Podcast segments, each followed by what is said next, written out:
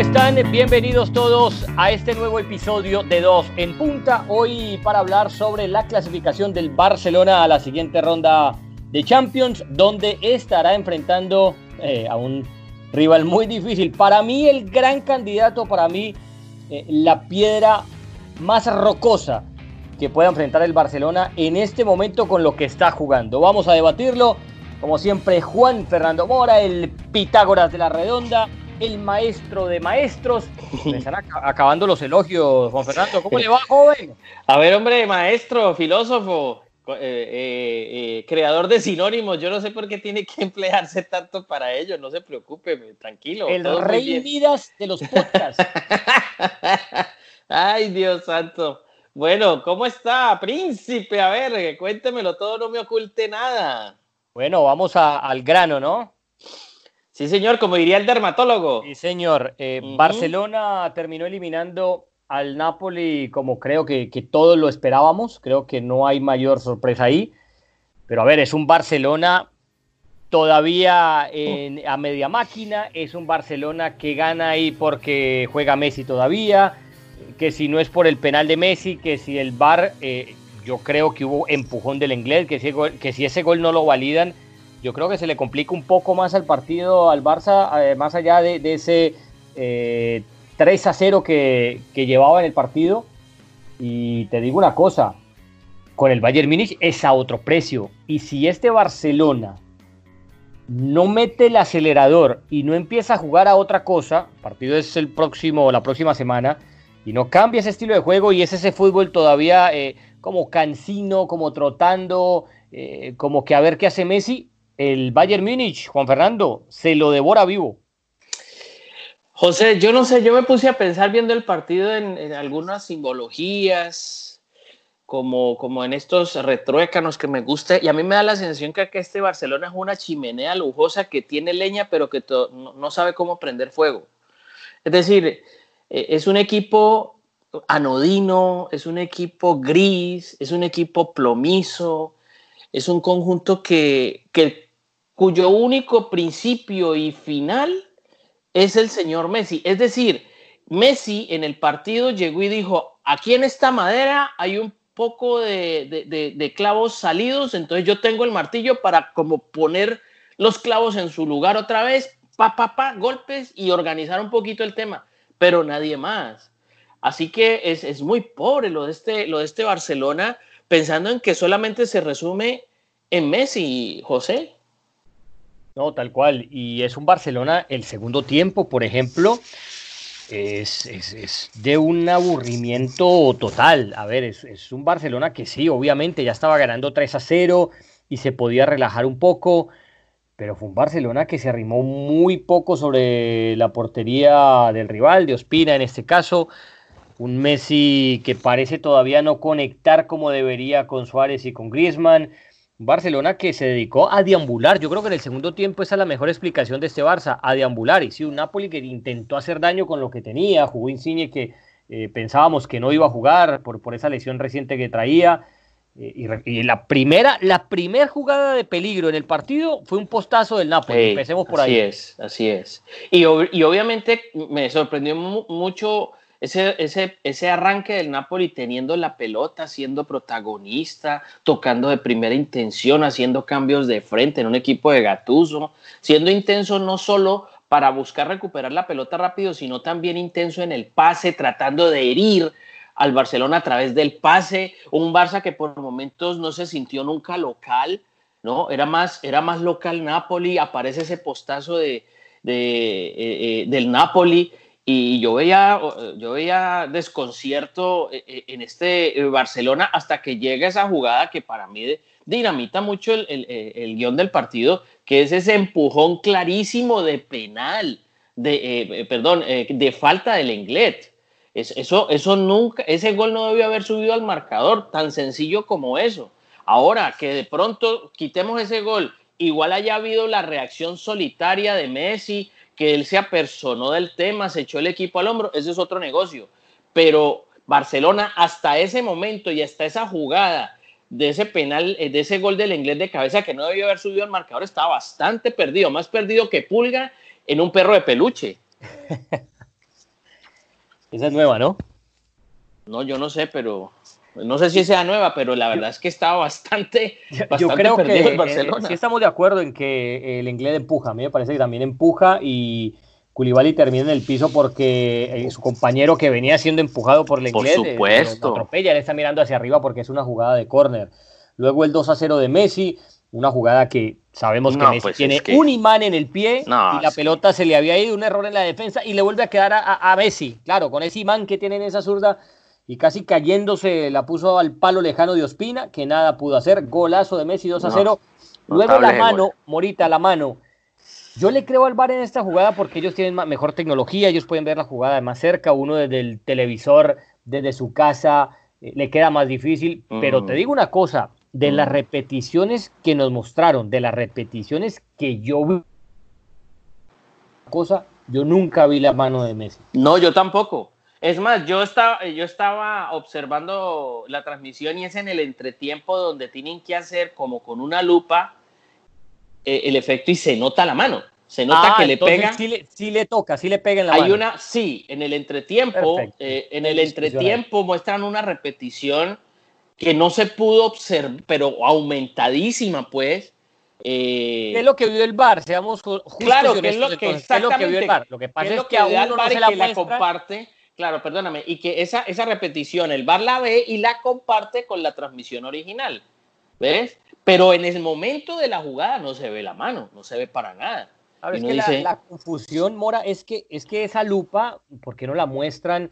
¿O por qué no la muestran eh, a, un minuto después de que se invalidó el gol o a los segundos? O sea, ¿por qué, por qué dejar en vilo a la gente con repeticiones que no muestran la mano clara? Si el bar lo ve, vos decís que la vi. Yo no vi, yo no la vi en el entretiempo, la verdad. Sí, yo, yo sí la vi. Estoy convencido de que el bar eh, en ese tipo de jugadas que no es de apreciación, sino que de si no la tuvieron que haber visto. perdóname, yo voy a decir aquí, perdóname, yo voy a decir aquí en el, en el, en el, en el eh, en el podcast donde estaba viendo el partido. Yo estaba viendo el partido en el canal CBS y la CBS en inglés, en el entretiempo, muestra con detalle aumentado con lupa esa jugada de Messi. Es, es cosa entonces del canal local por el que vos lo viste, eh, eh, o por el canal nacional. Pero lo que yo digo es que eso lo debe hacer el propio bar, o no el propio bar, la propia televisación de la Champions, la que origina la señal, debe mostrar ese, ese, tipo de jugadas. ¿Para qué? Para que en redes sociales no empiece la gente que le están metiendo la mano al Barcelona, que están favoreciendo al uno al otro. Porque si yo la vieron muy clara, como es esta mano, que insisto, no es interpretación, porque la nueva regla de la mano dice que cuando el mm. equipo que ataca, algún jugador toca la pelota con la mano y, y a los pocos segundos es gol, como en el caso de la jugada de Messi, pues no cuenta y, no, y no se va a debatir si hay intención o no, porque en este caso en específico del equipo que ataca, solamente con que roce la mano, con eso da para invalidarse. Entonces, bueno, la jugada fue bien invalidada, vos lo viste en lupa, claro, no cometió claro. error aquí el VAR entonces. No, yo creo que no, pero sí, me, sí vuelvo y digo, cuando yo veo que el árbitro es Kakir, el turco, que a mí me, me, eh, me vende total desconfianza, Hombre, se demora tanto tiempo en, determinar la acción, ¿cierto? Creo que fueron tres minutos, no sé, cuatro minutos. Estaban avisando. Exacto. ¿Por qué no hizo lo mismo en la jugada del Englet? ¿Por qué no hicieron lo propio en la jugada del Englet, donde se nota absolutamente que hay una falta del zaguero del Barcelona para ganar espacio y tener posibilidad de remate, que fue lo que obtuvo para marcar el gol? Mira que yo sé que a nadie le gusta esto, pero esta es la lógica del protocolo como Kakir vio la jugada y para él, a pesar de que hubo contacto del inglés, él no lo consideró falta. Los de arriba, los del bar, le dicen, ¿tú viste contacto? Y, y, Kakir dice, sí, yo vi el contacto, pero para mí no era suficiente para cobrar falta. Listo, ya ahí el bar no puede intervenir en, en, nada más. Igual estamos claros que para vos fue falta, para mí también fue falta. Por supuesto. Creo que es un error de apreciación de Kakir, porque según leí en redes sociales también, hasta propios hinchas del Barcelona estaban de acuerdo de que había un claro empujón del inglés. Luego la jugada de Messi eh, se aviva, le roba la pelota a Koulibaly, Koulibaly eh, tratando de, despejar la pelota, le, casi le, parte el tobillo a Messi Por supuesto. penal clarísimo. Eso sí que verlo en el bar, porque la jugada pasa tan rápido que en la toma en vivo no se ve tan claro. Pareciera que al inicio es falta de Messi, pero cuando ve la repetición en el bar, se ve claramente que Messi le gana la posición limpiamente y que es Koulibaly el que se lleva la pierna del argentino. Sí, y es fruto de, una presión unitaria de Messi. O sea, es, es fruto de, una, de una actitud donde yo quiero valorar aquí algo que hemos dicho y subrayado los, de, los tres hombres del Barcelona, ¿por qué Barcelona no presiona alto? Porque solamente presiona uno y hay dos que no lo hacen. Es decir, Griezmann, es el que presiona. Y, y Suárez y Messi no. Entonces, por eso es que el Barcelona no recupera la pelota tan rápido como antes lo hacía, porque primero estaban más jóvenes, había eh, otro, otro estilo de juego, pero es que es muy difícil así, que, que, que yo tenga que esperar que por voluntad de Messi, pues en esta jugada sí voy a apretar y en esta no. No, es lo que hizo el Manchester City con, con, el, con, Real Madrid. Presionar, presionar, presionar hasta donde más puede, hasta donde el cuerpo aguante para forzar al error. Bueno, Messi presiona a Koulibaly, lo, lo hace, digamos, eh, ponerlo nervioso y claro, después viene la patada porque casi le tala el tobillo a, al jugador argentino. Un penal eh, clarísimo, pero sí, yo creo que el Napoli se desdibuja muchísimo tras el primer gol del Inglés. Ahora, ojo que se va a enfrentar a un Bayern Múnich Mora, que es el equipo más goleador de la Champions, que ha anotado 31 goles en 8 partidos. A uno quedó de, una media de 4 por partido en Champions. Es, son tantos los goles que ha anotado eh, el Bayern Múnich que los que le siguen, que son el Manchester City y el Paris Saint-Germain, han anotado 11 goles menos. Y es un equipo además que se defiende muy bien. Es un equipo sólido en defensa y letal en ataque. Yo lo había dicho ya antes en un podcast previo, para mí es el favorito para llevarse esta Champions. Y yo creo que si lo que vimos hoy del Barcelona y lo que vimos, o lo que vimos de la llave del Barcelona contra el Napoli, lo que vimos del Bayern Múnich en su llave contra el Chelsea, si llegan los dos igual, si el Barcelona no mejora, ojo, ojo que se puede llevar una goleada y fea de este Bayern Múnich, que ya ha ocurrido antes, ¿no? ¿Se acuerda del 7 a 0 en la época de Tito Vilanova, ¿no? que señor, descanse. No, yo quiero recordar una frase de mi, de mi santa madre que decía, si nadie habita una casa, está pronto se va a caer. Es decir, ¿a qué se refería, a qué se refería ella?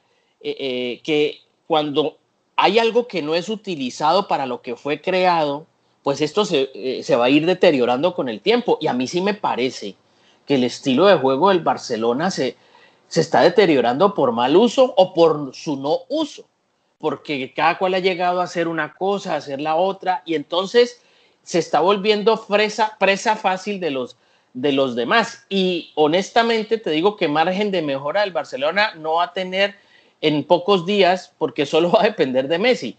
Y sencillamente porque tiene problemas de plantilla, tiene problemas de, fondo de armario, tiene problemas físicos porque uno nota que el equipo todavía está, está eh, mostrando deficiencias para correr detrás de la pelota, para salir a hacer relevos, para presionar. Y obviamente uno no ve un hilo conductor en el equipo, uno ve, uno ve que, aquí puede haber totalmente fallas de sistema como fallas individuales, no es un equipo fiable, pero esto es tan complicado el fútbol que imagínate, con semejante performance del Bayern, puede perder el Bayern ante el Barcelona, así de sencillo. es a un solo partido. Y a un solo partido, imagínate, y a un solo partido. Obviamente todas las fichas, y yo creo que hace muchísimo tiempo, José, el Barcelona no llegaba favorito a una instancia de estas. Como el, Barcelona, Barcelona no siempre cuando dice Barcelona, pues Barcelona es favorito, pero en este momento lo único que lo hace favorito a Barcelona es Messi, que, es una tremenda individualidad. Y el, yo veo, yo veo un Barcelona que es Bayern Múnich mucho más. Yo veo un Barcelona que es muy repetitivo en su juego, que utiliza poco las bandas. Las bandas las utiliza hasta tres cuartos de cancha. Ahí se me mete freno, pero, pero esos buses así cuando suena, que suena, eh, que, le sale todo, que le sale toda esa presión, como si le tuvieran prohibido llegar, porque yo he visto a Semedo en uno que otro partido, cuando se descara y se manda y encara, eh, llega a línea de fondo, le ha dado resultado al Barcelona porque ha, anotado goles, y mal no recuerdo, en el partido contra el Atlético de Madrid por liga lo hizo cuando se manda porque es portugués, tiene, tiene, esa picardía, eh, pero parece que se tiene el mismo, no sé, mira, llega a tres cuartos de cancha, el mismo frena y busca Messi. Entonces, claro, eso, eso aniquila cualquier sorpresa. Y Jordi Alba, sabemos que Jordi Alba no es el mismo Jordi Alba de otrora, no es ese Jordi Alba que hace esas paredes tremendas con Messi siempre por izquierda y, que te llega a línea de fondo, centro y sáquela. No es más ese socio que, tenía Messi antes, después de, antes lo tenía por derecha con Dani Alves. Entonces, claro, el juego se hace muy repetitivo porque sabes que si taponas por adentro a Messi y al volante de turno, al Busquets de turno, en este caso Rakitic, que lo hizo ahí, y, vos veías en algunos pasajes a, a Frenkie de Jong que lo, que lo tomaban entre 2 y 3 y le costaba superar esa línea de presión, mm. pues el Barcelona es muy predecible. No, por supuesto, es, muy, muy predecible. ¿Aló? Ojo que, ojo que eh, la llave contra el Bayern Múnich es el próximo 14 de agosto, que es viernes. Es un Barcelona eh, que podrá contar otra vez con, con Busquets, que para lo que sea creo que le, hace falta ahí en el mediocampo, por más de que no sea el Busquets eh, de antes.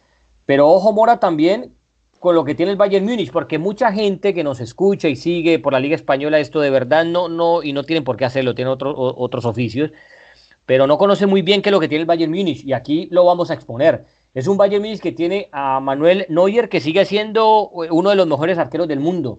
Que tiene a Joshua Kimmich marcando la derecha, que es un excelente lateral por derecha. Y por izquierda tiene eh, al canadiense Alphonse eh, Davis, que es muy bueno también. Es, de los chicos con más futuro como defensores y sobre todo por esa banda izquierda.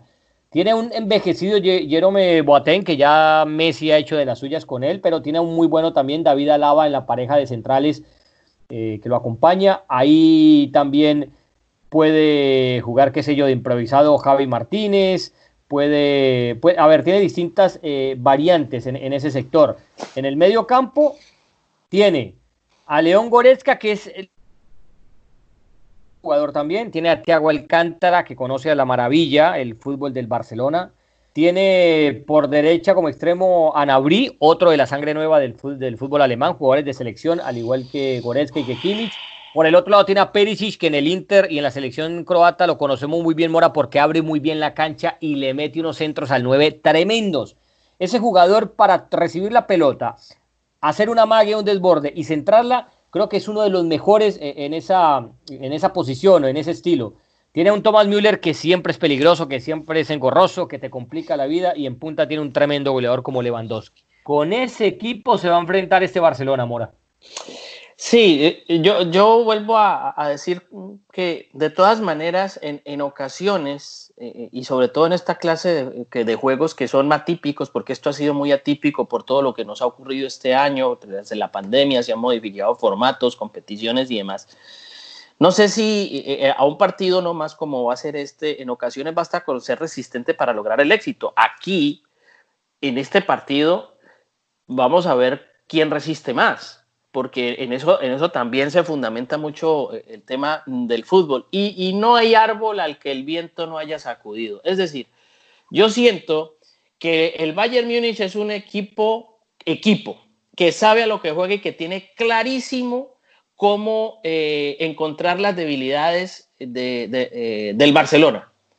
Pero, obviamente, el Bayern Múnich entiende que en el tema individual, digamos, eh, Messi está por encima de Lewandowski, que hay jugadores que pueden estar por encima individualmente hablando de, de mucho de lo que puedan proponer colectivamente. Entonces, ahí es donde yo hablo de la resistencia y de que eh, el equipo alemán, eh, más allá de su favoritismo, debe entender que por ahí lo puede llegar a sacudir el Barcelona. Honestamente, y vuelvo a ratificarme en lo mismo, esto no es una foto fija. Yo al Barcelona le veo muy poco margen de mejora, muy poco margen de mejora. Y se apoya en el bastón de Messi, nada más. Y tiene solamente que son seis días, ¿no? Para, para ese partido. Y ojo con las llaves, ¿no?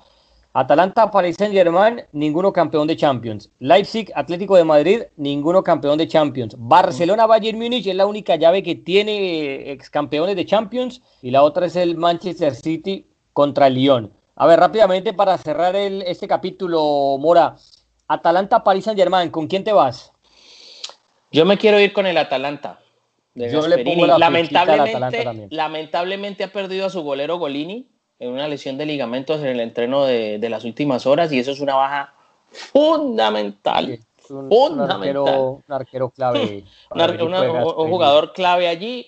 Sin embargo, y no sabemos y no sabemos si Mbappé, porque ya camina sin muleta, de pronto de una sorpresa y esté para ese partido. Yo lo dudo, pero así como dudábamos también de, que jugaba o Insigne, ahí estuvo. No, claro, es que puede existir, puede existir el tema de, de, tantas infiltraciones que han ocurrido. Y obviamente, te digo, el panorama cambia mucho en el PSG con la inclusión de, de Mbappé. La situación es una cosa estar recuperado y otra, y otra distinta es que tenga condición de juego que eso obviamente creo que no lo va a tener eh, si no ha entrenado a, tope, ¿no?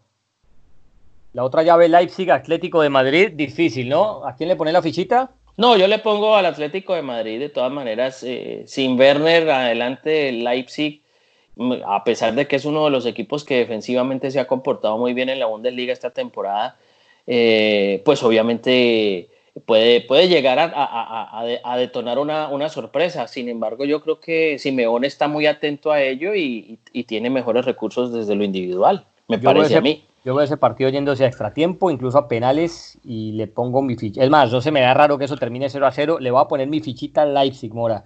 Barcelona-Bayern Múnich. Barcelona-Bayern Múnich. Barcelona, Bayern Múnich. Bueno, arranco yo, arranco Arranque. Bayern Múnich con los ojos cerrados. Sí. Ok, bueno. Bueno, pongamos al Bayern pero, Múnich. Pero, pero diga usted lo suyo, no, no sé, no, no, se no, deje llevar. Múnich. como no, está bien, Bayern lo que hizo el amigo. No, no, no, no Bayern Múnich, Bayern Múnich. Yo creo que Bayern Múnich. Es que, es que está muy difícil, muy difícil. Uno montaba bicicleta en la niñez ¿no? y, y que iba, iba, alguien adelante y el que hacía el primero, el segundo y el tercero tenían que hacer. No se ponga así usted en esas, hombre. No, no, es que yo también considero que de todas maneras hay el, el, punto diferencial de esta llave está en Messi. Eso no lo tiene el Bayern Múnich. Y en un tiro libre te puede resolver, no sé, en una jugada individual. Imagínate, él mismo. Pero Bayern en una jugada como la de Eso lo sabemos todos, cinco, cinco personas. todos sabemos que Mora, que Mora no, que Messi, qué comparación, ¿no? Todos sabemos que Messi te cambia la, cara de un partido en una jugada, eso lo sabemos. Pero vos pones Bayern Múnich. Sí, yo, pongo Bayern Múnich. Manchester City Lyon, creo que aquí eso sí es, eh, como dicen, ¿no? Pelea de tigre con burro amarrado, pero amarrado y amarrado de manos, de boca, de, todo. Manchester City Lyon. una pregunta. Creo que el Lyon ya llegó hasta donde tenía que llegar. Una, una pregunta. ¿Estará recuperado Agüero de aquí a ese enfrentamiento?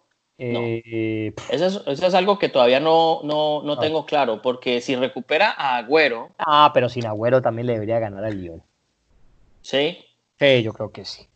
Entonces creo que coincidimos en todo, Morita. La única discrepancia es vos ves pasando al Atlético, yo veo al Leipzig, o por lo menos sabe que, sabe que, sabe que, hasta el tiempo extra. Sabe que me, me, causó mucho la impresión, por lo menos en la transmisión que yo vi, que, los goles del Barcelona no los celebró Setién te quedó sentado. Me fijé en eso. Sí, sí, yo sí me fijé y me parecía, ¿me entiendes? Es como esa, clase de mensajes que uno dice. Esa, Acuérdate que el efusivo ahí es Arabia.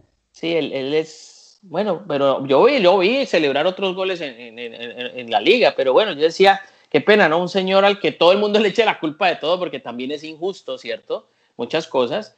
Obviamente él tiene parte de lo que ocurre y tiene responsabilidad de lo que ha ocurrido, pero es tremendo el divorcio de, él con los jugadores, ¿no? O sea, es, es, es, es, para un grupo humano eso es complicadísimo, muy complicado.